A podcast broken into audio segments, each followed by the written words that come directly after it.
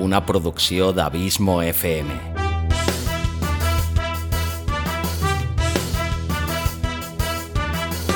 Vols gaudir del teu temps de lleure escoltant grans històries? Audiollibres i relats. Un podcast literalment literari.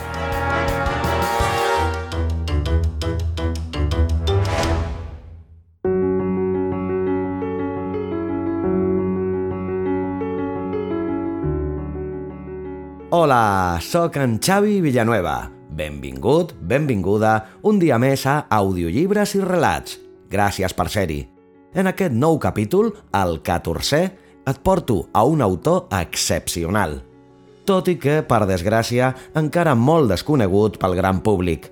El més curiós és que, sense saber-ho, coneixen amb detall un munt de les seves històries. Et presento a un geni de la literatura universal tant per a nens com per a adults. I et porto també un dels seus fantàstics relats. Avui, a Audiollibres i Relats, l'immens Roald Dahl.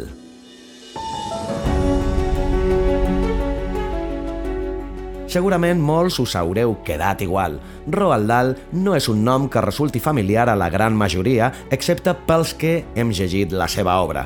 Però si et dic que va escriure per a Alfred Hitchcock o que Quentin Tarantino, Tim Burton i altres grans directors cinematogràfics van quedar tan captivats per les seves històries que les van acabar portant a la gran pantalla, et pots fer una idea del talent de l'autor que avui et porto, ja que Roald Dahl va escriure obres tan i tan conegudes com Charlie i la fàbrica de xocolata, Matilda, James i el préssec gegant, Four Rooms, que va adaptar magistralment Tarantino, Només es viu dues vegades, de la saga de James Bond, o Chitty Chitty Bang Bang, el meu amic el gegant i un llarguíssim etc.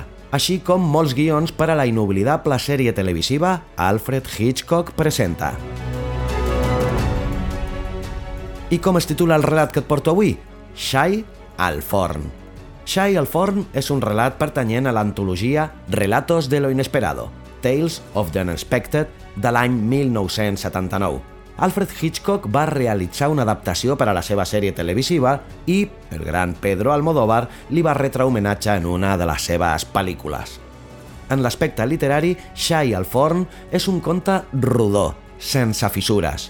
Dal, que omet revelar els pensaments de la protagonista, amb el seu mestratge habitual, ens converteix en còmplices involuntaris, en testimonis emmordassats d'un drama. Dir-te'n més seria avançar-te massa, així que el millor que pots fer ara és escoltar-lo. Espero que ho gaudeixis. Dir-te també que aquest relat el pots escoltar en castellà en el podcast Germà, Audiolibros i Relatos amb el títol de Cordero Asado.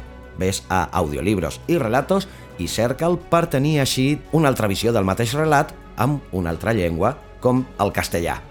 Dit això, només em queda que donar-te les gràcies com sempre per la teva fidelitat, el teu constant suport i per fer-me sentir tan feliç sabent que aquest podcast t'agrada, t'acompanya i et serveix d'entreteniment. Subscriu-te al podcast tant en català com en castellà, ja que és totalment gratuït. No te'n penediràs. Llarga vida al podcasting i llarga vida a la audioliteratura. Ara també en català.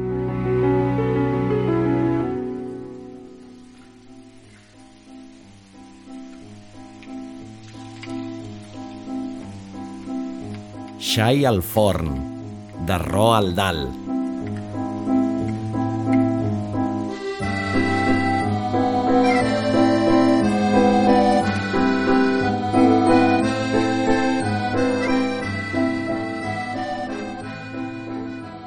L'habitació estava ordenada i calenteta, amb les cortines tirades i els dos llums de taula encesos, el seu i el de la cadira del costat.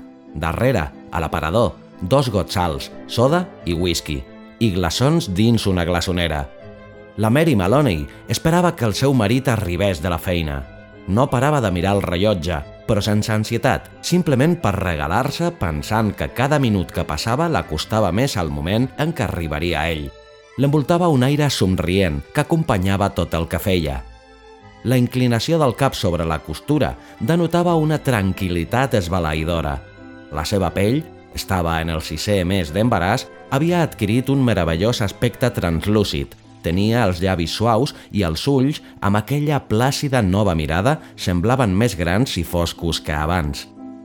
Quan, segons el rellotge, faltaven 10 minuts per a les 5, va parar l'orella i un moment després, puntualment, com sempre, va sentir les rodes a la grava del jardí, la portella que es tancava, les passes davant la finestra, la clau que girava el pany. Va deixar la costura, es va alçar i va anar a trobar-lo per fer-li un petó només d'entrar.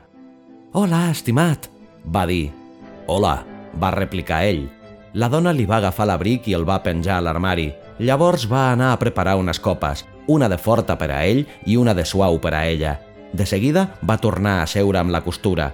Ell, davant d'ella, aguantava el got amb les dues mans i l'agitava fent repicar els glaçons contra el vidre. Per a ella, aquest era sempre un moment meravellós del dia. Sabia que a ell no li agradava gaire parlar fins que no s'havia acabat la primera copa, i a ella ja li anava bé seure en silenci i gaudir de la companyia del seu marit després de tantes hores de soledat a casa. Li encantava recrear-se amb la presència d'aquell home i sentir, gairebé com un banyista sota el sol, la temprada resplendor masculina que ell projectava en ella quan estaven sols – li agradava la manera que tenia ell de seure descuidadament a la cadira i la manera d'entrar per la porta o de travessar la sala amb grans i lentes gambades. Li encantava la intensitat i la profunditat dels seus ulls quan la mirava, la divertida forma dels seus llavis, especialment quan s'estava quiet i en silenci, víctima del cansament, fins que el whisky se n'enduïa una mica. «Estàs cansat, estimat?» «Sí», va contestar ell. «Estic cansat» i mentre parlava va fer una cosa estranya. Va alçar el got i, tot i que encara n'hi quedava ben bé la meitat, el va buidar de cop. Ella no ho va veure, però sabia que havia fet perquè va sentir que els glaçons picaven contra el fons del got buit. L'home va fer una pausa i es va inclinar endavant. Tot seguit es va alçar lentament per servir-se una altra copa. «Ja te la poso jo!» va exclamar ella fent un bot de la cadira. «Seu», va dir ell. Quan va tornar, la Mary va veure que el got lluïa el color torrat del whisky. «Vols que et porti les sabatilles, rei?» «No». Se'l va mirar mentre ell feia el primer glob del líquid groc fosc i va observar les gotes viscoses que deixava aquella beguda tan forta. «Em sembla vergonyós», va començar la dona, «que a un policia tan veterà com tu el facin caminar tot el dia». Ell no va contestar, de manera que ella va tornar a acotar el cap i va continuar cosint. Cada cop que l'home es duia el got als llavis, ella sentia el repic dels glaçons contra el vidre. «Estimat», va dir ella, «vols que et vagi a buscar una mica de formatge? No he fet sopar perquè és dijous». «No», va respondre ell. «Si estàs cansat per sortir a sopar», va continuar ella, encara no és massa tard. Tinc un munt de carn i altres coses al congelador i podria sopar aquí mateix sense haver de moure't de la cadira. Els ulls de la Mary van esperar la resposta del marit, un somriure, un lleu assentiment, però ell no va fer res de res. «Mira», va continuar la dona, «t'aniré a buscar una mica de formatge i torrades». «No vull res», va sentenciar. La dona es va bellugar nerviosament a la cadira sense apartar els seus grans ulls del rostre del marit. Però bé, hauràs de sopar. Te'l puc preparar aquí. Ho faré amb molt de gust. Podem sopar costelles de xai o de porc, el que vulguis. Al congelador hi tinc de tot. Deixa-ho córrer, va replicar ell. Però, estimat, has de menjar. Et faré el sopar igualment, i tu, si vols, te'l menges, i si no, no. Dit això, es va aixecar i va deixar la costura damunt la taula al costat del llum. Seu, va demanar-li ell. Seu un moment. La Mary es va començar a espantar. Vinga, va insistir. Seu. Ella va tornar a seure ben a poc a poc a la cadira sense deixar de mirar-lo amb els ulls ben oberts i desconcertats. Ja s'havia acabat el segon whisky i es mirava el got buit, amb les celles arrufades. Escolta, t'he de dir una cosa. Què m'has de dir, rei? Què passa? L'home s'havia quedat absolutament immòbil i continuava amb el cap acotat, de manera que la llum de la làmpada que tenia al costat li il·luminava la part superior de la cara. tot deixant-li la barbeta i la boca en la foscor. La dona va veure que el seu marit tenia un tic a l'ull esquerre. Temo que això que t'he de dir et disgustarà una mica. Va advertir-la, però hi he estat pensant molt i he decidit que l'única cosa que puc fer és dir-t'ho sense embuts. Espero que no m'ho diguis massa. I li va explicar.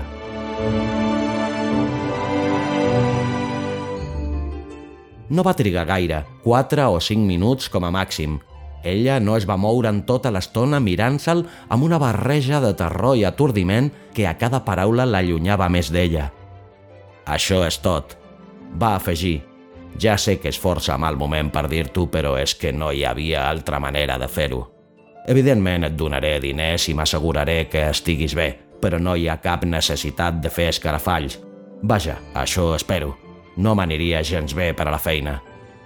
La primera reacció de la Mary va ser no creure's res, rebutjar tot el que havia dit ell. Li va passar pel cap que potser ell ni tan sols no havia parlat, que ella s'ho havia imaginat tot. Potser si continuava a la seva i feia com si no hagués sentit res, després, en despertar-se, s'adonaria que no havia passat res. Faré el sopar. Va aconseguir xiu-xiuejar i aquest cop ell no la va aturar. Va travessar la sala com si els peus no li toquessin a terra. No sentia res, potser una mica de nàusees i ganes de vomitar. Ho feia tot com un autòmat, baixar les escales fins al celler, encendre el llum, obrir el congelador, ficar-hi la mà i agafar el primer objecte que va tocar. El va treure i el va mirar. Estava embolicat en paper i el va desembolicar per veure'l bé. Una cuixa de xai. Molt bé, doncs, hi hauria xai per sopar.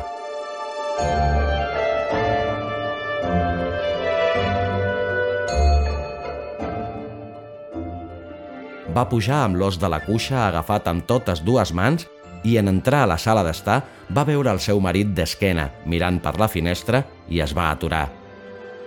Per l'amor de Déu! va exclamar l'home que l'havia sentit, però sense tombar-se. No em facis sopar! Me'n vaig.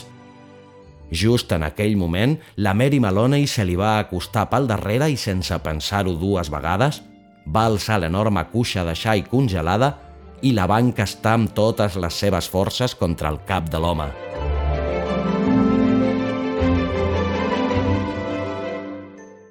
Va ser com si li hagués clavat un cop amb una barra de ferro. Llavors va fer una passa enrere esperant, Curiosament, el marit es va estar balancejant 4 o 5 segons abans de desplomar-se feixugament damunt la catifa.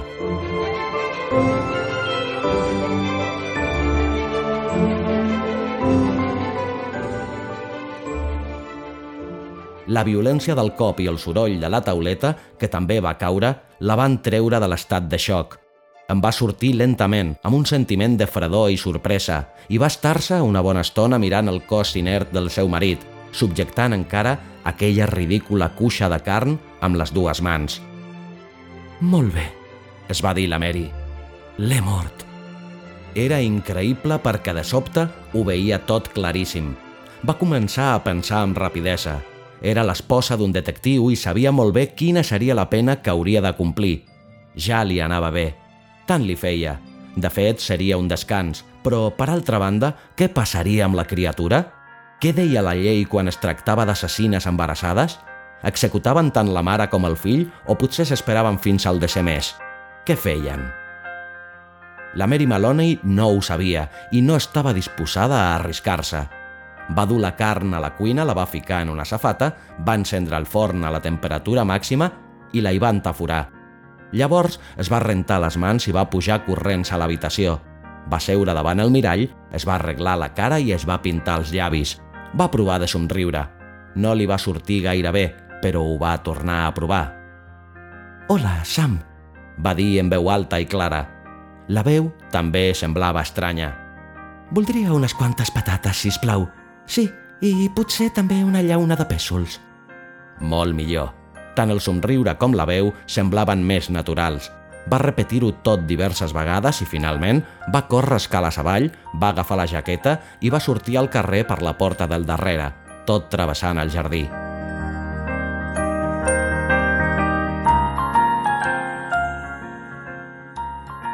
Encara no eren les sis i hi havia llum a la botiga de queviures. «Hola, Sam», va dir alegrement, somrient a l'home de darrere al taulell. Vaja, bona tarda, senyora Meloni. Com està? Voldria unes quantes patates, si plau. Sí, i potser també una llauna de pèsols.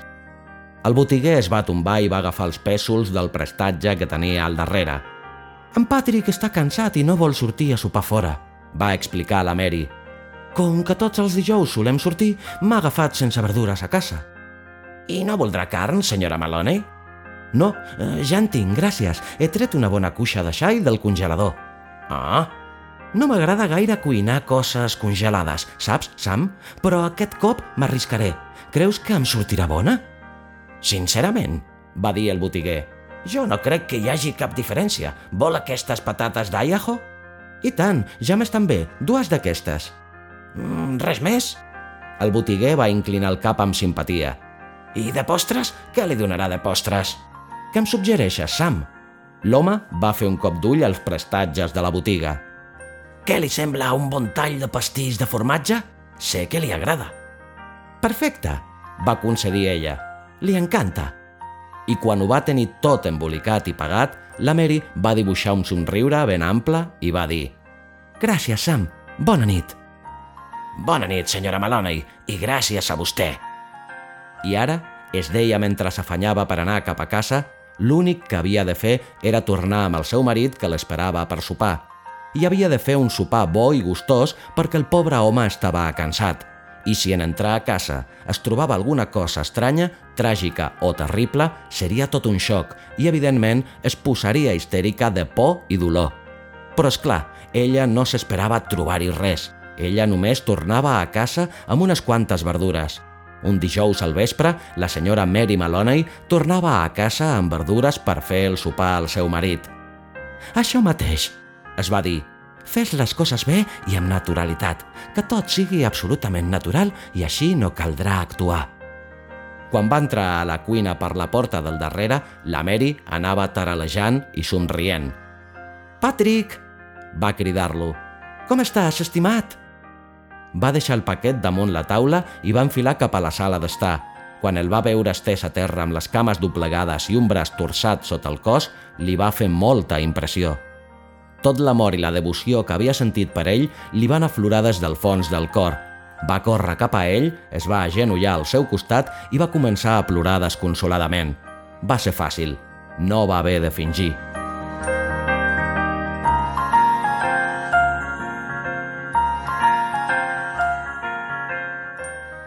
Uns minuts després es va alçar i va anar a buscar el telèfon. Se sabia el número de la comissaria de policia i quan li van contestar va cridar «De pressa! Vinguin de pressa! Patrick és mort!» Qui parla? La senyora Maloney, la dona d'en Patrick Maloney. I diu que en Patrick Maloney és mort? Em penso que sí, va sanglotar. Està estès a terra i em sembla que és mort. Venim de seguida, va dir l'home.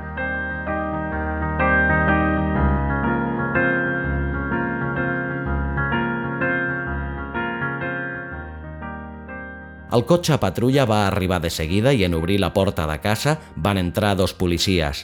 La Mary els coneixia tots dos. Coneixia gairebé tots els homes de la comissaria i es va deixar caure als braços d'en Jack Noonan, plorant com una histèrica. La gent la va fer seure en una cadira i va anar a trobar el seu company, l'O'Malley, que s'havia agenollat al costat del cos. «És mort!» va cridar. «Temo que sí. Què ha passat?» La Mary els va resumir la història i els va dir que havia anat a la botiga de viures i que en tornar l'havia trobat a terra. Mentre ella parlava, plorava i parlava, en Noonan va descobrir una taca de sang congelada al cap de l'home i la va mostrar a O'Malley, que es va alçar d'un bot i va córrer cap al telèfon. Aviat va començar a arribar més gent a la casa, primer un metge i després dos detectius, un dels quals ella coneixia de nom, més tard va arribar un fotògraf de la policia per fer fotos i també un home que es dedicava a les empremtes dactilars. Al voltant del cos es van fer molts comentaris i xiuxiueixos i els detectius no paraven de fer preguntes. Això sí, en tot moment la van tractar amb molta delicadesa. Ella els va tornar a explicar la història, aquest cop des de bon començament. que havia entrat en Patrick, que ella cosia, que ell estava cansat, tan cansat que no havia volgut sortir a sopar.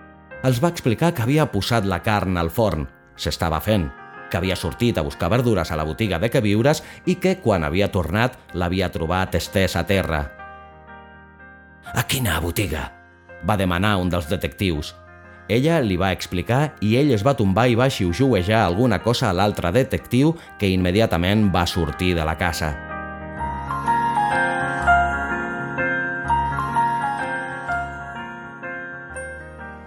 Al cap d'un quart d'hora va tornar amb un full ple de notes i els homes van intercanviar uns quants xiuxiueixos. Per damunt dels anglots, la Mary va sentir unes quantes frases – Comportament força normal, molt alegre. Li volia fer un bon sopar, pèsols, pastís de formatge... Impossible que ella... Al cap d'una estona, el fotògraf i el metge van marxar i van entrar dos homes més, que es van endur el cadàver en una llitera. Tot seguit van marxar els de les empremtes. Els dos detectius i els dos policies no es van moure van ser increïblement agradables amb ella i en Jack Noonan li va preguntar si no preferia anar a algun altre lloc, a casa de la seva germana o amb la dona d'ell, que se'n feia càrrec i l'acompanyaria tota la nit.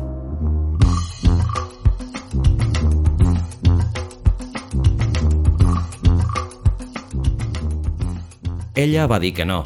En aquells instants no se sentien forces de recórrer mig metre, oi que no els importaria deixar-la allà fins que se sentís millor? No es trobava gaire bé, no gens. No valdria més que es fiqués al llit? Va preguntar-li en Jack Noonan. No, va dir ella. Es volia quedar on era, a la cadira. Potser més tard, si es trobava millor, ja es mouria. Així doncs van deixar-la estar mentre ells anaven per feina i escorcollaven la casa. De tant en tant, algun dels detectius li preguntava alguna cosa. De vegades, en Jack Noonan li feia algun comentari amable. Li va explicar que el seu marit l'havien mort d'un cop al cap amb un instrument pesant, gairebé segur que amb una barra de ferro. Ara buscaven l'arma. L'assassí se la podia haver endut, però també la podia haver llançat o amagat en algun racó de la casa. És la història de sempre. Si trobes l'arma, ja tens l'assassí, va explicar. Més tard, un dels detectius se li va asseure al costat. Li va preguntar si pensava que algun objecte de la casa es podia fer servir com una arma i li va demanar que fes un cop d'ull per si trobava que hi faltava res, alguna clau anglesa molt grossa o alguna gerra metàl·lica. No tenim cap gerra metàl·lica feixuga, va informar ella. Ni cap clau anglesa grossa? No creia que en tinguessin cap, però segurament hi hauria alguna cosa semblant al garatge. Van continuar a l'escorcoll. La Mary sabia que al jardí i al voltant de la casa hi havia més agents. Sentia com trepitjaven la grava i de tant en tant veia el feix d'una llanterna que traspassava les cortines. Es començava a fer tard. Segons el rellotge de la paret, eren gairebé les 9.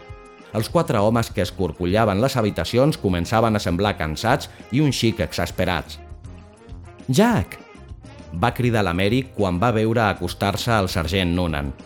Li faria res donar-me alguna cosa per beure? I és clar que no. Què vol? Un whisky? Sí, si plau, un de curtet. Potser em farà sentir millor. L'home li va parar el got. Per què no se'n pren un vostè? Va preguntar ella. Deu estar esgotat. Va, prengui-se'l. S'ha portat molt bé amb mi. Mm, dona, no ho tinc permès, però em prendré una goteta perquè em doni forces. Un per un, els altres van anar passant per allà i van acabar bevent un glopet de whisky. Els homes se sentien força incòmodes davant la dona i miraven de consolar-la. El sergent Noonan es va ficar a la cuina i en va sortir ràpidament dient eh, Senyora Maloney, miri, eh, ja sap que encara té el forn encès amb la carn a dins? Ai, senyor, és veritat! Va exclamar. Vol que la pagui? Ho faria, Jack? Moltes gràcies.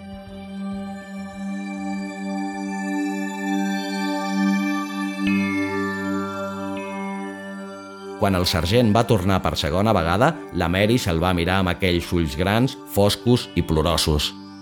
Jack Noonan, va dir. Sí? Em farien un petit favor, vostè i els altres? Si és al nostre abast, sí, senyora Maloney. Bé, va dir ella. Aquí els tinc, tots bons amics del meu estimat Patrick, provant d'enxampar l'home que l'ha mort. Deuen tenir moltíssima gana, perquè ja fa estona que havien d'haver sopat, i sé que en Patrick, al cel sia, mai no em perdonaria si no els oferís la meva hospitalitat. Per què no es mengen el xai que tinc al forn? Ara ja deu estar cuit del tot. De cap manera, va replicar el sergent Noonan. Sisplau, va implorar la Mary. Mengin-se'l, sisplau. Jo no tocaré res del que hi havia a la casa abans que ell morís, però vostès sí que poden. Si es mengen el xai, em faran un favor i després poden continuar la seva feina. Els quatre policies van dubtar força estona, però era evident que tenien gana i al final els va convèncer perquè anessin a la cuina i se servissin ells mateixos. La dona va estar-se on era, escoltant-los a través de la porta oberta i va sentir que parlaven amb la veu sufocada de qui té la boca plena de carn. En vols més, Charlie? No, val més que no ens l'acabem. Ella vol que ens l'acabem. Ha dit que li fèiem un favor. Mm. D'acord, doncs, dona'm una mica més. Hm, deuen haver fet servir un bon garrot per colpejar el pobre Patrick deia un d'ells. El metge ha dit que el crani s'ha fet miques. Mm, per això ha de ser fàcil trobar l'arma. Això penso jo. Sigui qui sigui l'assassí, no portarà al damunt una cosa com aquesta més temps del que calgui. Un d'ells va eructar. Jo crec que ha de ser aquí, a la casa. Segurament devem tenir l'arma sota els nassos. Què en penses, Jack? I a l'altra sala, la Mary Maloney va començar a riure sufocadament.